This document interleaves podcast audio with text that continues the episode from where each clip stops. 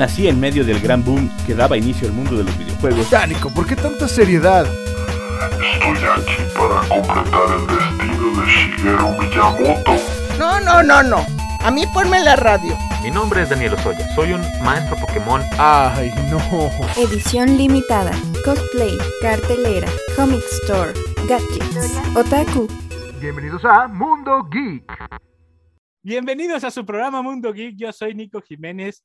Eh, hoy es martes 12 de octubre. Eh, muchas gracias por acompañarnos. El día de hoy, el tema es un tema muy especial, es un, te- un tema que me entusiasma mucho. Yo creo que a, mi compañero de eh, mesa, Paco Toño, también lo ha de entusiasmar porque es nada más y nada menos que los 35 años de los Caballeros del Zodiaco, del anime, de la, de la primera transmisión del anime Los Caballeros del Zodiaco.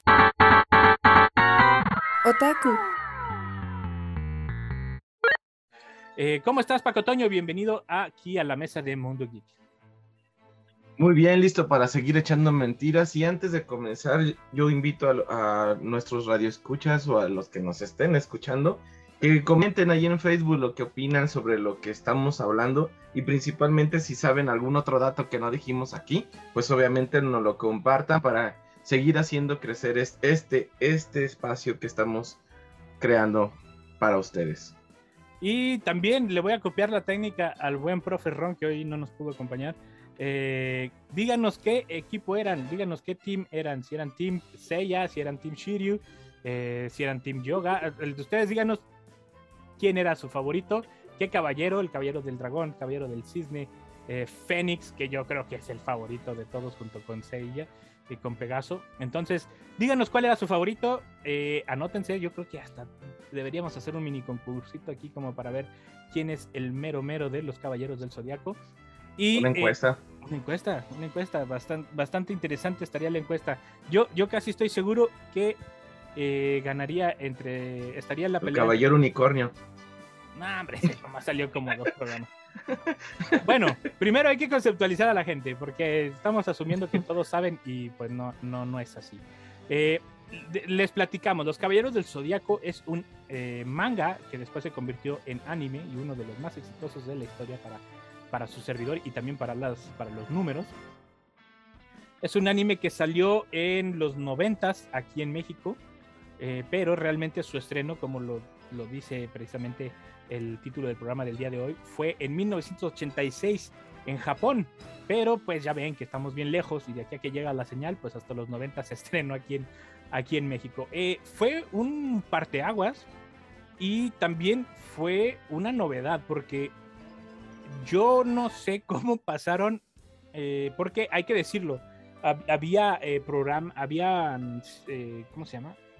Eh, instituciones y sistemas de que se encargaban del, hay que decirlo como es, de la censura de, de los programas que llegaban del extranjero, porque eran que no iban con los con los ideales y con las formas de ver del país y cosas así, ¿no? Ojo, no nomás aquí, también en Estados Unidos y en todos los demás.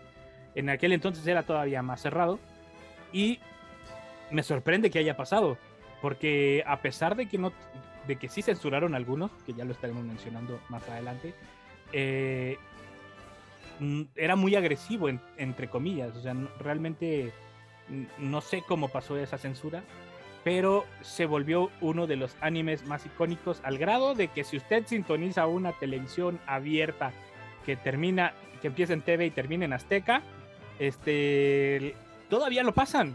O sea, todavía pasan el mismo anime. Ni siquiera es las nuevas versiones, porque obviamente, así como Goku que Dragon Ball, que fue Dragon Ball Z, y sacaron su multiverso ahí, eh, los Caballeros del Zodiaco igual, incluso hay unas películas muy nuevas. Pero siguen pasando las originales. ¿Por qué? Porque las seguimos viendo los fanáticos como nosotros. Paco, ¿cuál crees que haya sido la fórmula del éxito y en qué crees que estarían pensando cuando la autorizaron? Porque, ojo, la autorización de, que se vieran o no estos programas no dependía de las televisoras. Pues obviamente aquí era un... Bueno, vamos a empezar con algo que, siempre se criticó. De hecho, hasta los mismos esta- estadounidenses hacían broma de ello.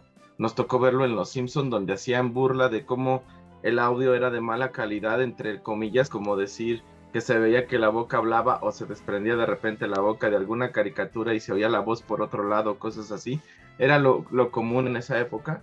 Pero vamos, ellos creyeron mucho en su manera de hacer su anime, que yo siento que eso fue lo que hizo que fueran ahora lo que es las perfecciones como Demon Slayer y otras caricaturas que ya dices están en otro nivel de calidad.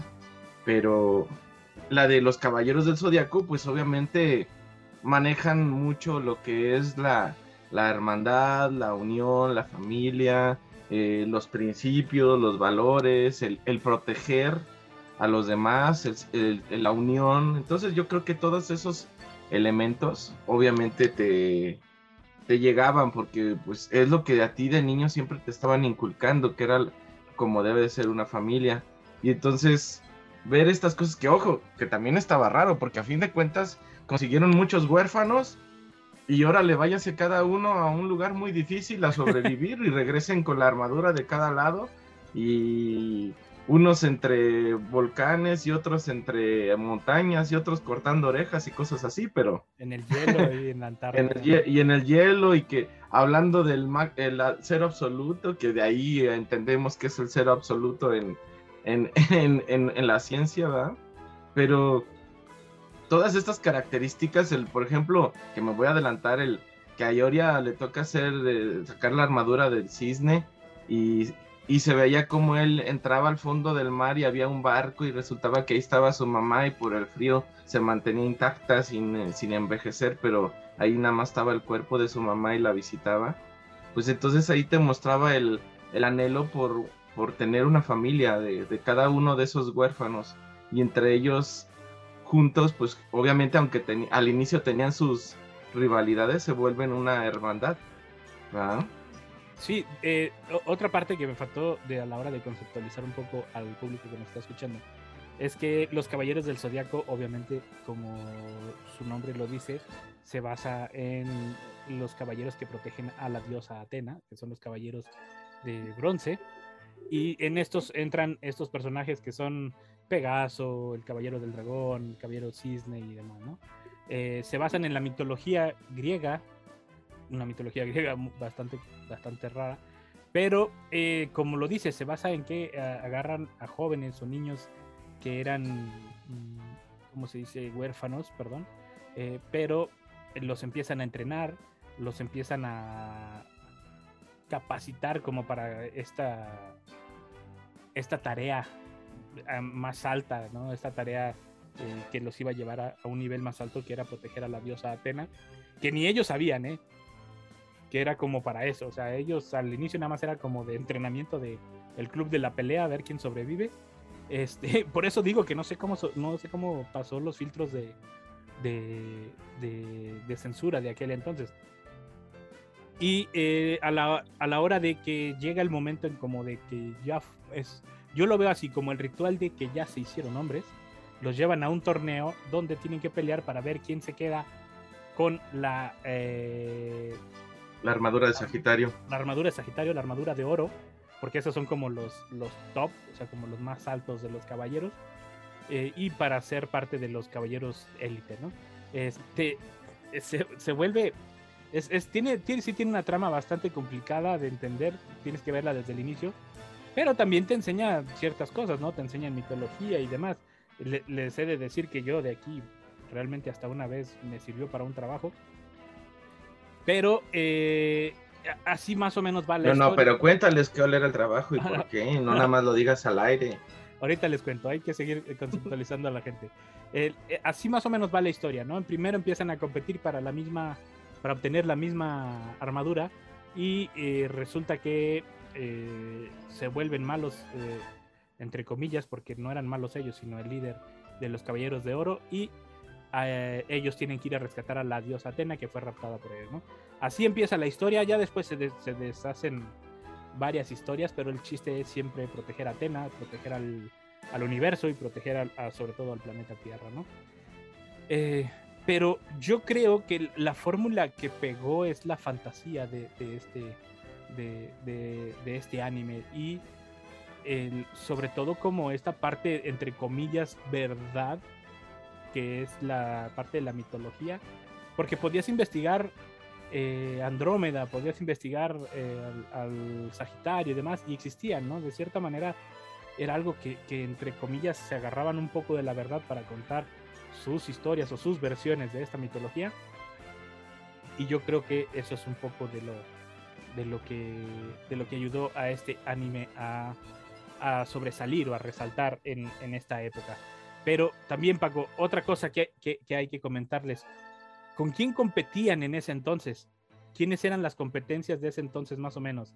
Newpie, Dragon Ball, más o menos, digo, como para que vean el impacto que tuvo este... este de hecho, yo creo que, eh, según yo, Dragon Ball, aquí la vi, lo vimos un poquito después, primero fue Caballeros. Sí, fue como Era muy, 95, fue, ¿no?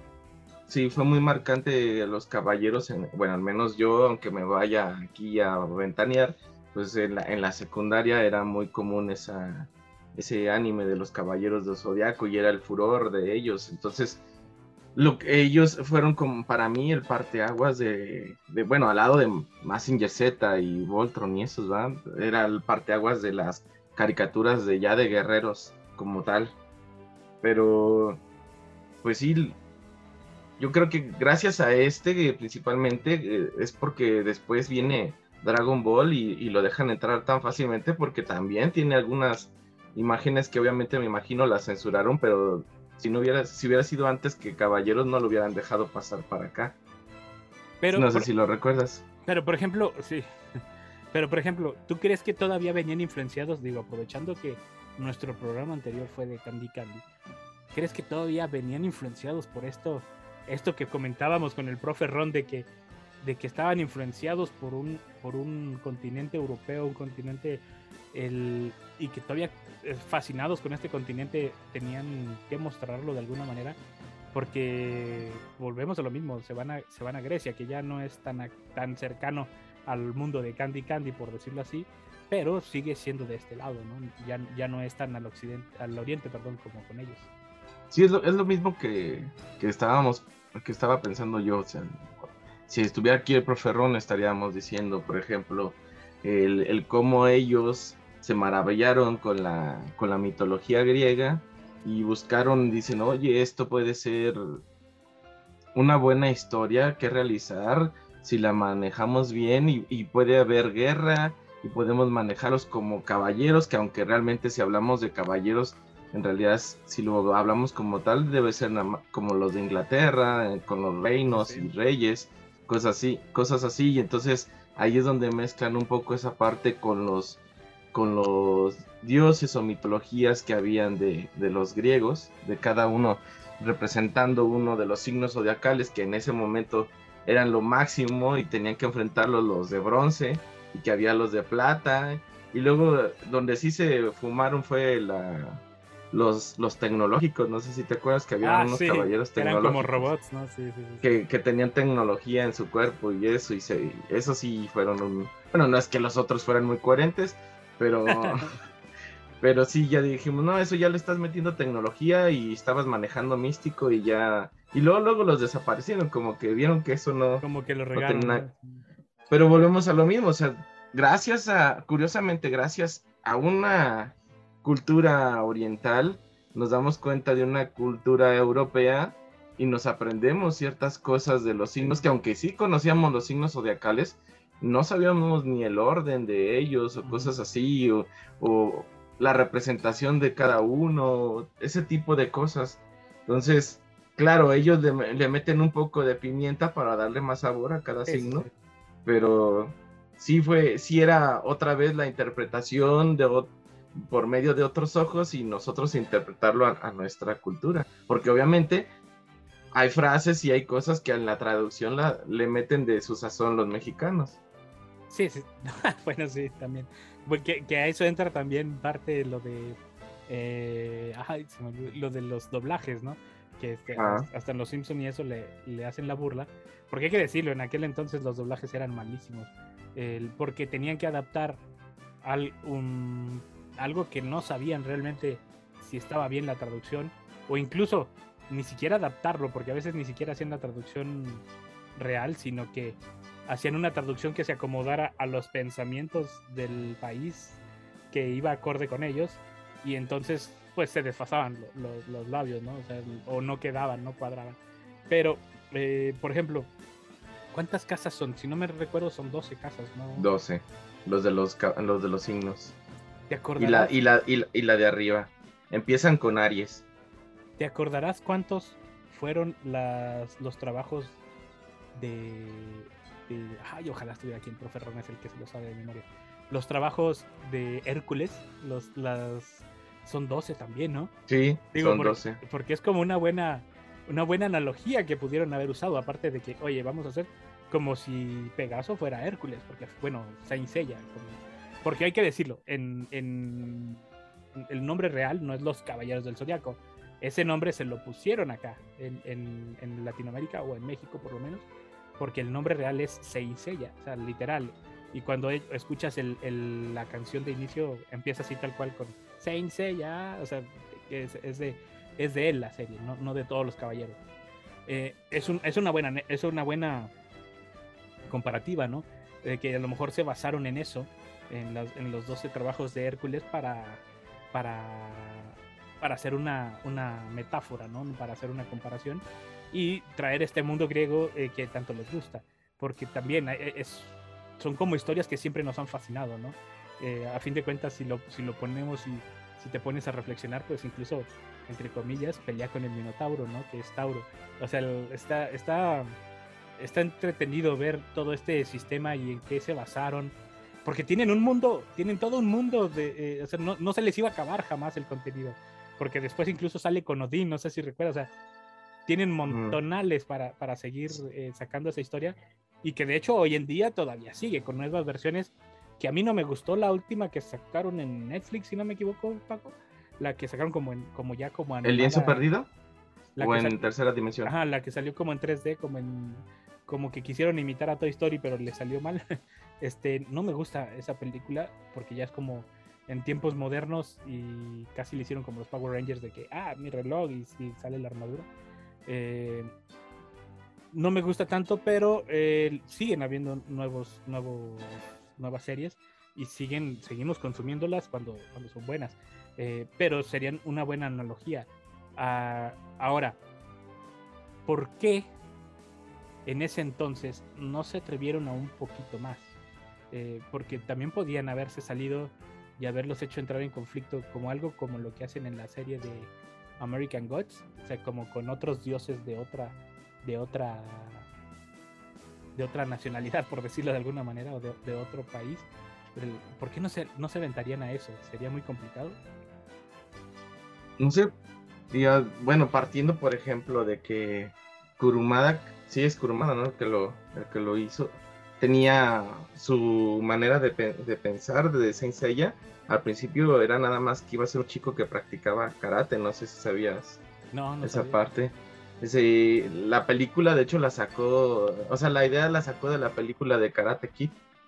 O sea, Ah, de ahí, de ahí él sacó su, su, su idea en la escena inicial y de hecho quería tener así como que, que sería encontrado por dos jóvenes, un hombre y una mujer, y el chico era el capitán de equipo de karate y así.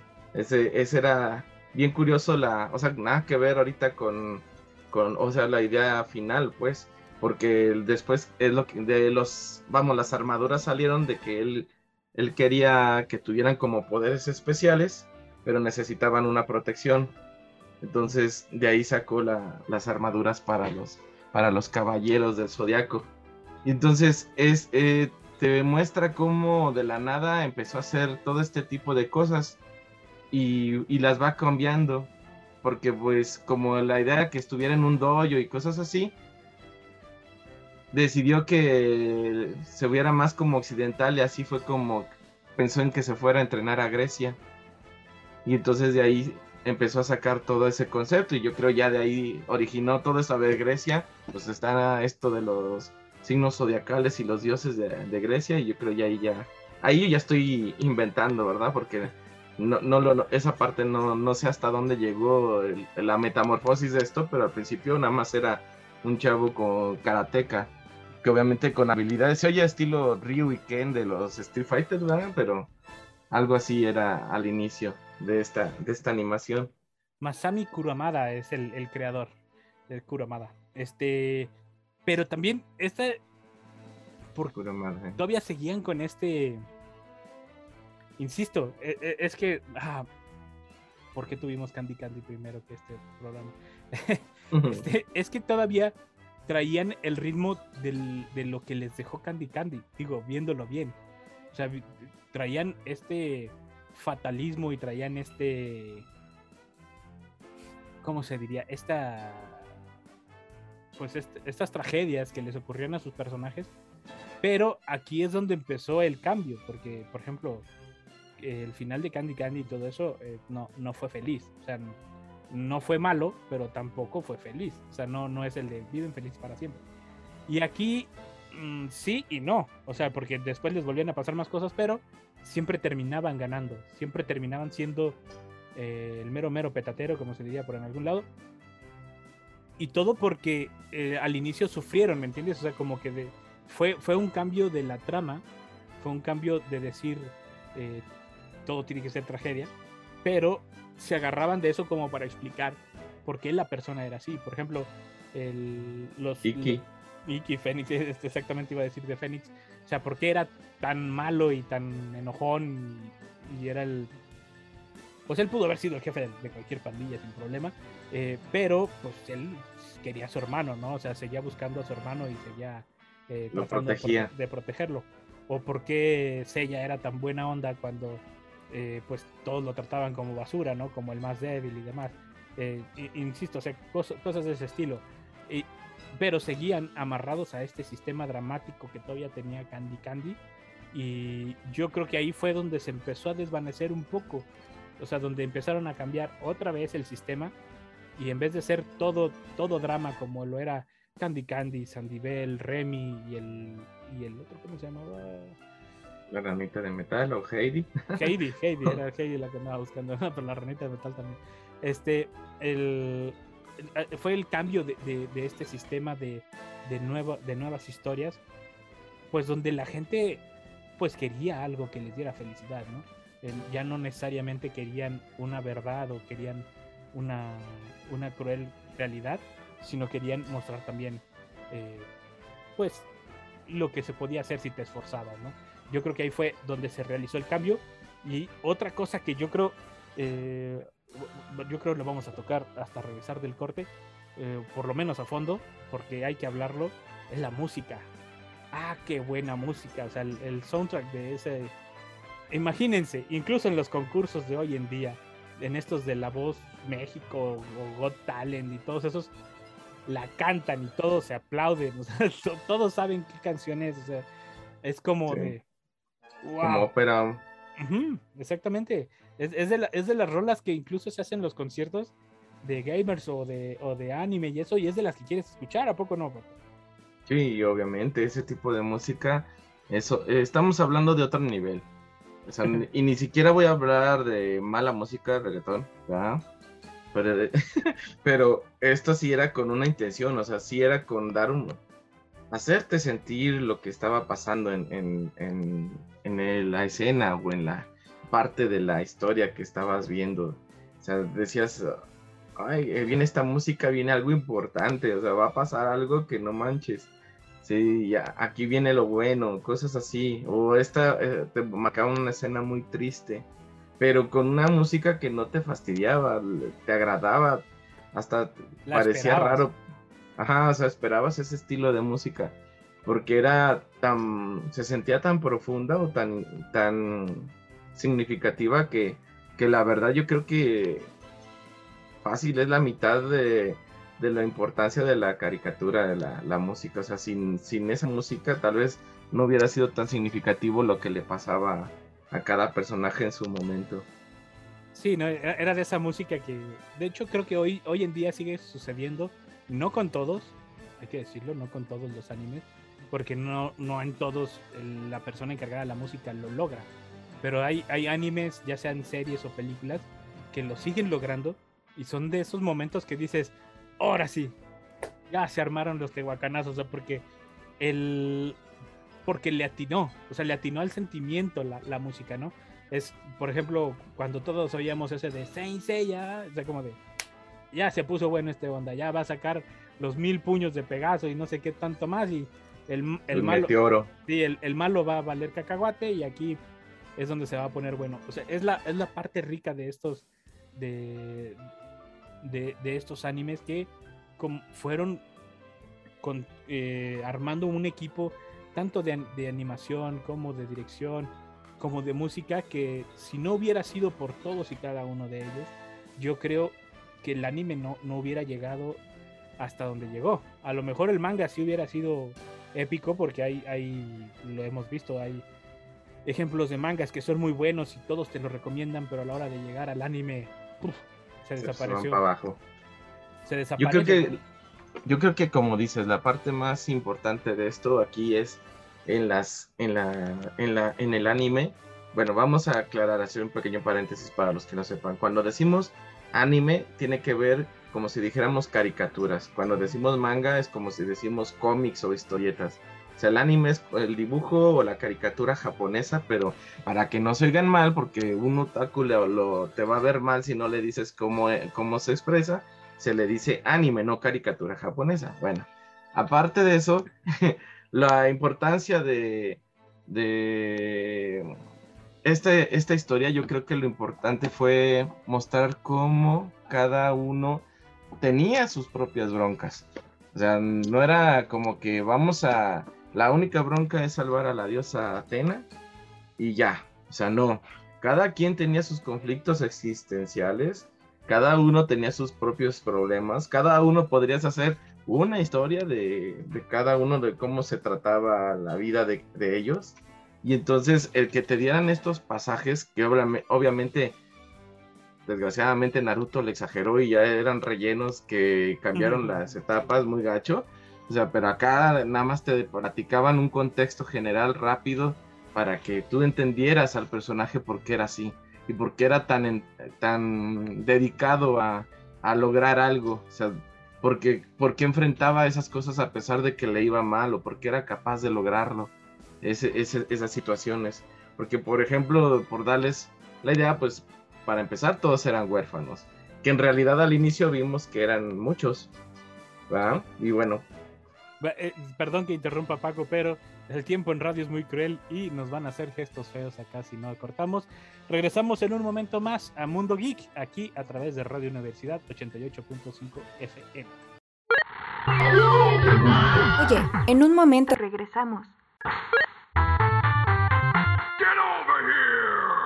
Ya estamos de regreso en Mundo Geek. Ya estamos de regreso en su programa Mundo Geek. Les recordamos las redes sociales de- del programa, donde nos pueden encontrar, donde pueden escuchar los programas anteriores. eh, Mundo Geek, así nos encuentran en Facebook, en, también en los podcasts de Spotify, Amazon, iTunes, Anchor, eh, Google Podcast y demás. Así nos encuentran, nos encuentran Mundo Geek. O si tienen dudas de que a lo mejor les sale algo parecido, otro canal que se parezca, eh, busquen la página de radio y televisión.uslp.mx. Ahí está la sección de podcast y aparece Mundo Geek, donde los redirige a todos los podcasts que ya tenemos eh, con anterioridad. O sintonícenos todos los martes de 5 a 6 de la tarde en el 88.5 FM y el 91.9 FM en Matehuala. Ahora sí, regresamos con el tema del día de hoy, eh, los Caballeros del Zodiaco, porque cumplen, bueno, cumplieron el día de ayer, 11 de octubre, 35 años de estar al aire, 35 años desde su primer lanzamiento del anime y eh, sigue siendo uno de los mejores animes que han existido. De hecho, están, creo, dentro del ranking de los mejores 100 animes de la historia. Y también habla, habrá que platicar un poquito cómo se fueron dando los personajes, cómo se fueron desarrollando. Por ejemplo, ¿cuál era el personaje de todos ellos, de los cinco principales, que eran Pegaso, eh, Shiryu, que era el dragón, el cisne, Andrómeda y Ayora. Y Iki, que es Fénix? ¿Cuál de esos era el personaje menos popular de los Caballeros del Zodiaco? Ah, es falso pregunta hasta ofendí. Andrómeda era el más débil de todos. Siempre te daba tristeza ese. Ya sabías que lo iba a salvar el hermano.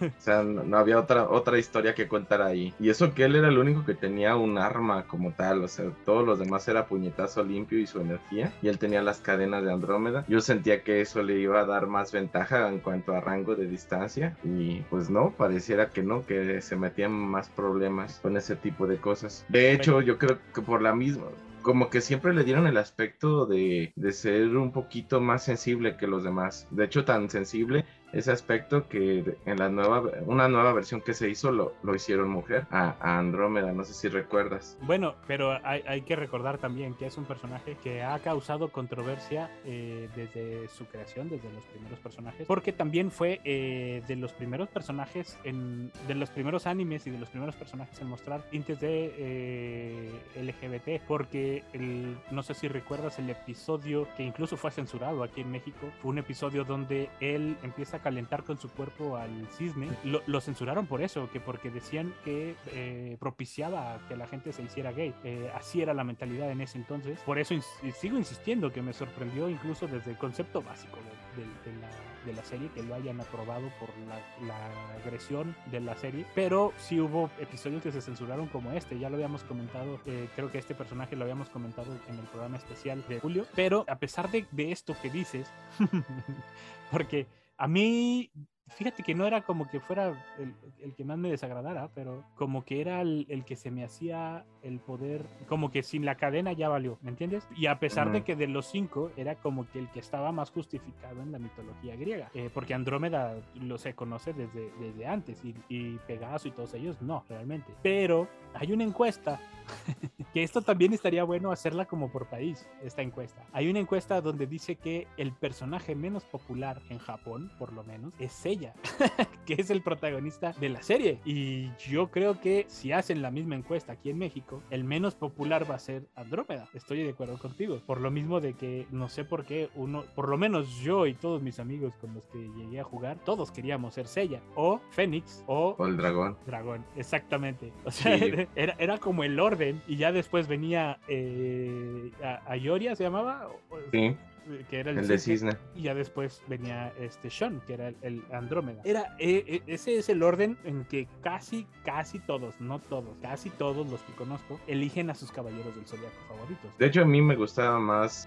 Sí, me llamaba mucho Iki, pero como lo veía con un carácter medio sangrón, me agradaba más el dragón de los caballeros del zodiaco. Y luego, y al Pegaso yo lo veía como que, pues, todos le dan su energía para que le gane al, al mero mero. No le, él estaba casi muriéndose y ya todos le pasaban su energía. Así como tipo la. Genkidama del Dragon Ball, pero estos eran entre ellos compartiéndose energía. No sé si tenían algún interruptor de así como un cable y se pasaban la energía o qué onda. Y por ejemplo, tan es así que, que los mismos personajes se volvieron tan míticos, tan en cierta forma, que aparecen en ciertos cameos de, de- que, que es algo es algo que me encanta del anime, que lo meten sin querer. De hecho, eh, tú y yo el otro día descubrimos uno, ¿no?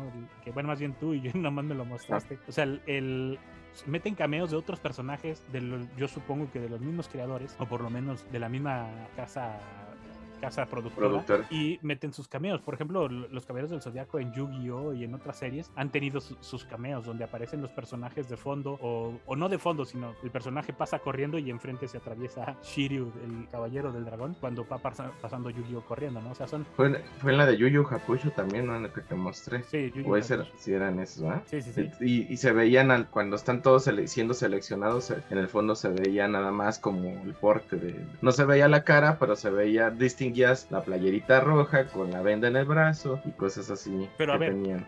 Imagínate el impacto que tuvo la serie a nivel económico, que incluso en el 96 se creó en Yokohama una tienda exclusiva, o sea, solo y únicamente vendían cosas de los Caballeros del Zodiaco, únicamente vendían eso del, bueno, Saint Seiya, como porque ella se llama así. En el 96, ojo, 96. Y en el 2002, hasta el 2002 tuvo que cerrar, o sea, como que ya no dio para más y cerró. Pero fueron ocho años de una tienda exclusiva de los Caballeros del Zodiaco. No vendía ninguna otra cosa más que cosas de los Caballeros del Zodiaco. O sea, vendía anime, vendía juguetes, lo que quieras, pero única y exclusivamente de los Caballeros del Zodiaco. Imagina el, el nivel que tuvo y el impacto que tuvo socioeconómico en Japón y en las otras partes del mundo, porque aquí también empezaron a vender las estampitas y eso. ¿Te acuerdas que fue cuando empezaron con las moditas de, de los álbums donde te vendían las imágenes de la tele? Eh, Pero coleccionarlas. Pero, pero ve el, el boom que tuvo, o sea, el, el impacto tan grande que tuvo que nosotros lo hacíamos. Pues simplemente el, el- cuando vendieron, porque lo voy a decir como es, aunque ahorita tienen muy buena resolución, digámoslo así, los juguetes que se hacen ahora, el material es de muy baja calidad, con cualquier cosa se pueden romper, son muy raros los que están con un material resistente. Sin embargo, eh, esos de los caballeros del zodiaco, incluso la armadura era de metal, o sea, metal, metal, no era plástico. Ah, entonces eso te daba otro plus y hasta lo agarrabas y le hacías cling, cling, cling. Claro, de, lo despintabas, pero tenías. Y yo, por ejemplo, que yo era de Géminis, qué coraje me daba porque yo lo pedí en Navidades, ese caballero, pero resulta que era el malo de la historia y entonces todos querían ese caballero del zodiaco aparte de su, de su signo zodiacal. Entonces a, a mí me tocó que me llegó el caballero del zodiaco, pero de Virgo, o sea, nada que ver, fue el que se consiguió, ni modo, aguántate. Por cierto, apenas tengo medio año, un año que lo conseguí, el, el caballero del zodiaco de Géminis. Genial, deben de tenerlo, búsquenlo. Si podemos, luego les compartimos una liga donde conseguirlo. y, y eso sería, eso sería interesante porque tendrían la oportunidad de tener juguetes que son, la verdad, de muy buena calidad. eh. Los nuevos que sacaron ahorita, pues son de plástico y hasta la armadura está pegada al cuerpo, ¿no? La que yo les Sí, digo sí. se armaba parte por parte.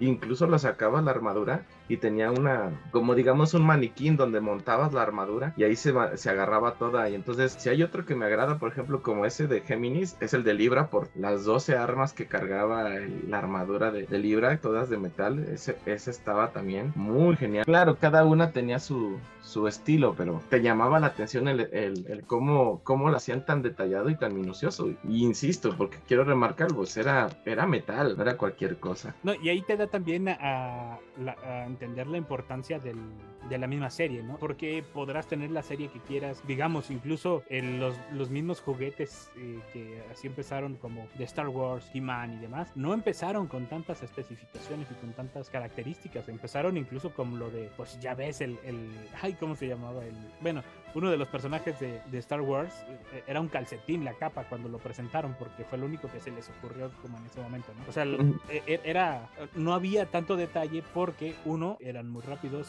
dos, eran, iban empezando, no sabían si iba a pegar o no iba a pegar, pero ellos se podían dar el lujo de, a ver, quiero que lo hagas de una calidad buena y, y que se venda a este precio y la gente lo va a comprar y la gente lo compramos, o sea, porque, porque eran, eran productos muy buenos y eh, creo que eh, sí, hoy, hoy en día se están incluso volviendo a sacar nuevas versiones, eh, versiones bonitas, muy bonitas. En Facebook les vamos a dejar el link para que puedan consultar dónde comprarlas, dónde, de- con algunos amigos también que venden eh, de esto. Pero en, Facebook les dejamos todo para que puedan, para que puedan checarlo. Es eh, increíble la importancia que tenía el anime, ¿no? Porque hay que decirlo, incluso lo mencionábamos hace un momento con la música. La música era increíble y se manejan de diferente forma en Japón. A pesar de que el mundo musical en cierta manera es parecido al de Occidente, eh, en Oriente tiene mucho valor que una de tus rolas o una de tus canciones o una de tus piezas musicales la agarre un anime, ya sea película o sea una serie. O sea, se pelean por ser el opening o eh, de una serie sobre todo si ya es una serie reconocida y buena y famosa, uff, o sea, le- les da otro nivel a las bandas o a los músicos. Es como ser el opening de,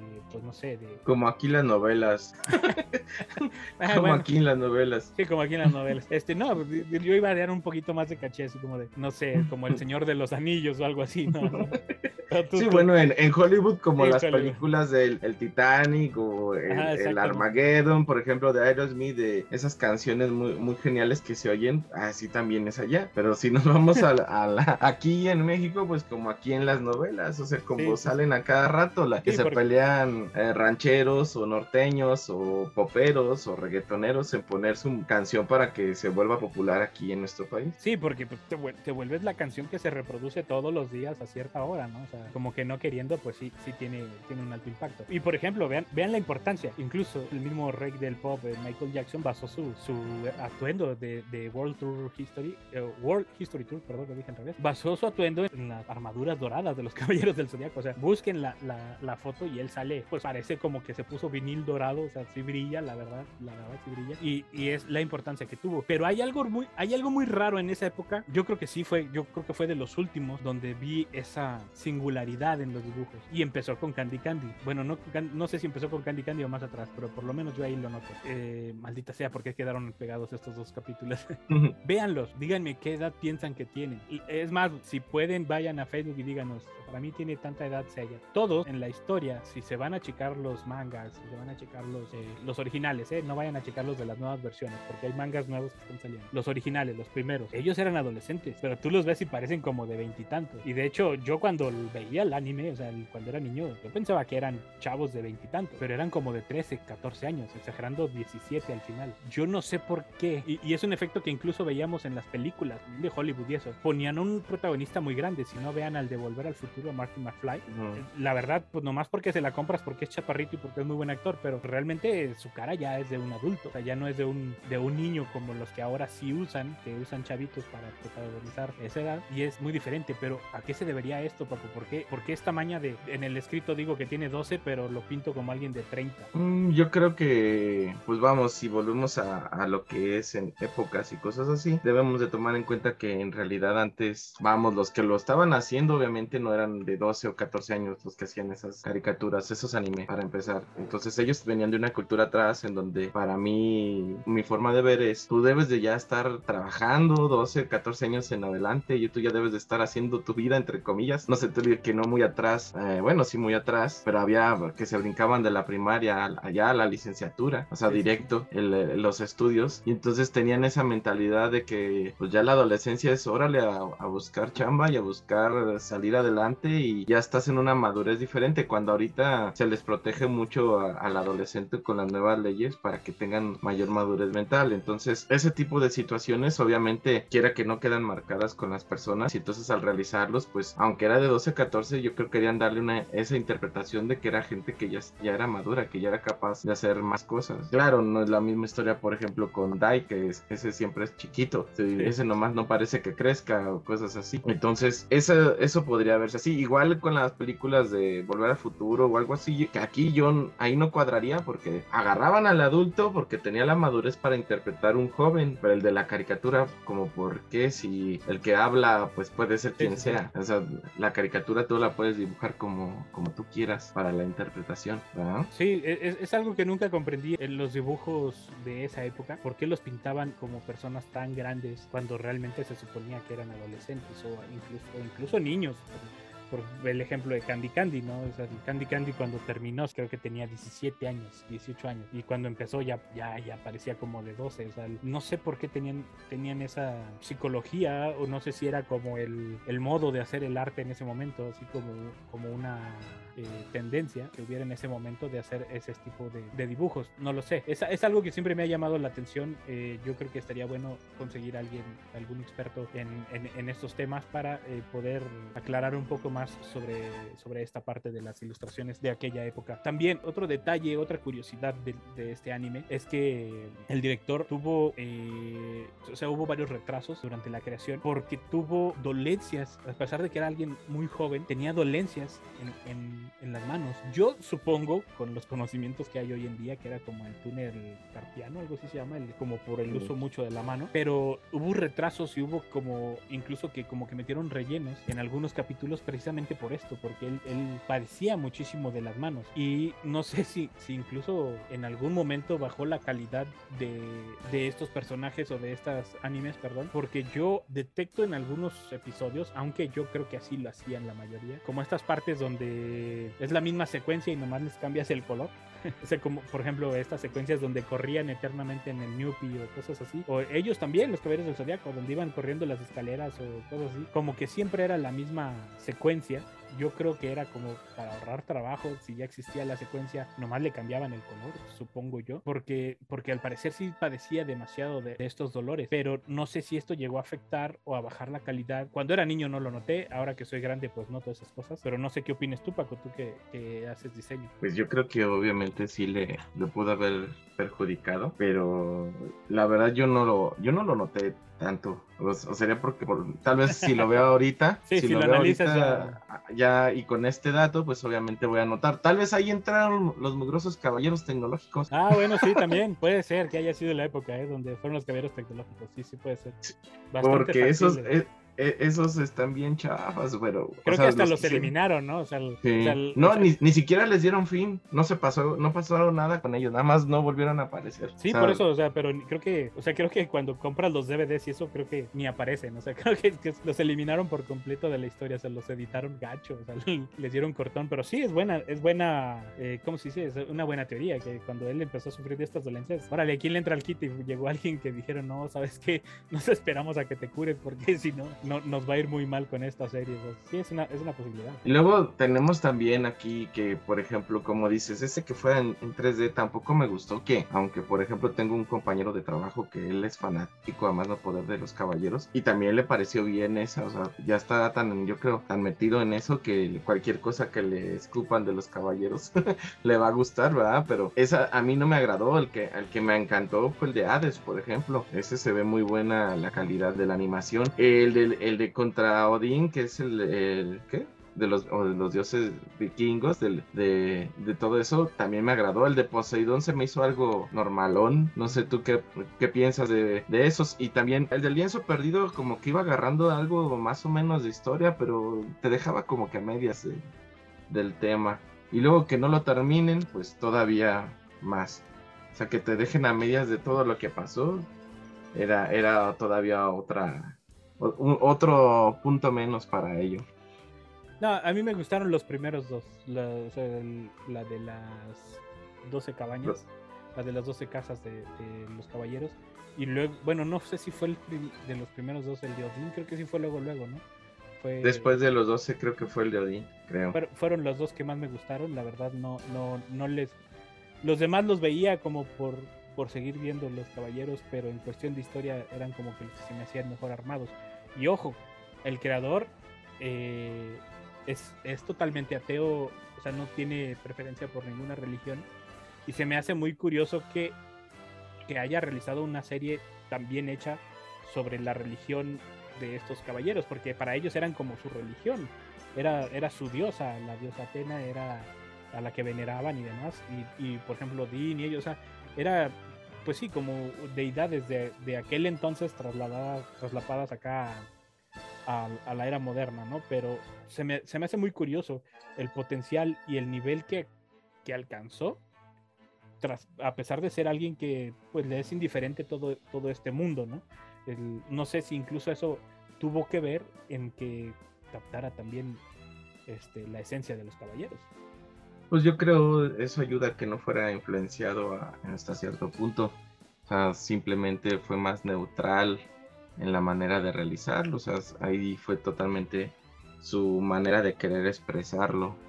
O sea, a ver, vamos a contar una historia referente a esto que, que obviamente no es algo de lo que yo soy afín, pero me parece interesante tomar el tema y hablar de ello. O sea, vamos a empezar con una, una guerra galáctica, que es la del, cuando la diosa Aori, ¿sí? La, bueno, Atena, hace, la, hace la, la pelea para quien se queda con la madura de, de Sagitario y luego ya empieza ahí todo el rollo del asunto, que después la secuestran y bla, bla, bla.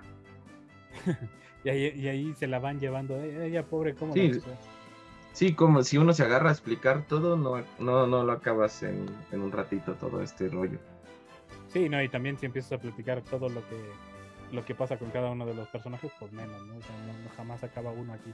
El Paco, ¿qué esperas de los Caballeros del Zodiaco en un futuro? Ah, no, espera, antes, antes de, de irnos todavía nos queda bastante tiempo y aparte salió una, ah, una aplicación, unos videojuegos, en el mundo de los videojuegos, también fue un hitazo, o sea, y- y los Caballeros del Zodiaco fueron un hitazo y por ejemplo yo les recomiendo ahorita uno que está en aplicación móvil, Ah, qué, qué buen juego es. Es, demasiado. ah, bueno, voy a, a usar la palabra adictivo, pero solamente como para decir que es muy bueno. No, no porque realmente te quedes ahí clavado.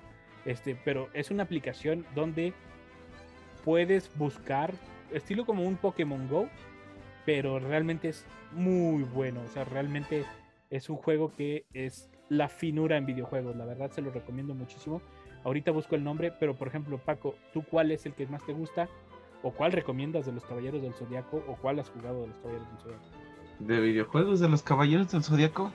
O- o incluso se vale donde los junten, ¿eh? Porque también los han juntado en varios donde no son ellos los principales. Ah, Entonces Smash Bros. ¿Sabes si salen ahí? No, no creo que creo que ellos no salen, creo. Saint Seiya se llama en la aplicación y es uff, es la verdad es una finura de de, de, de aplicación, ¿eh? Ahorita lo estaba buscando precisamente.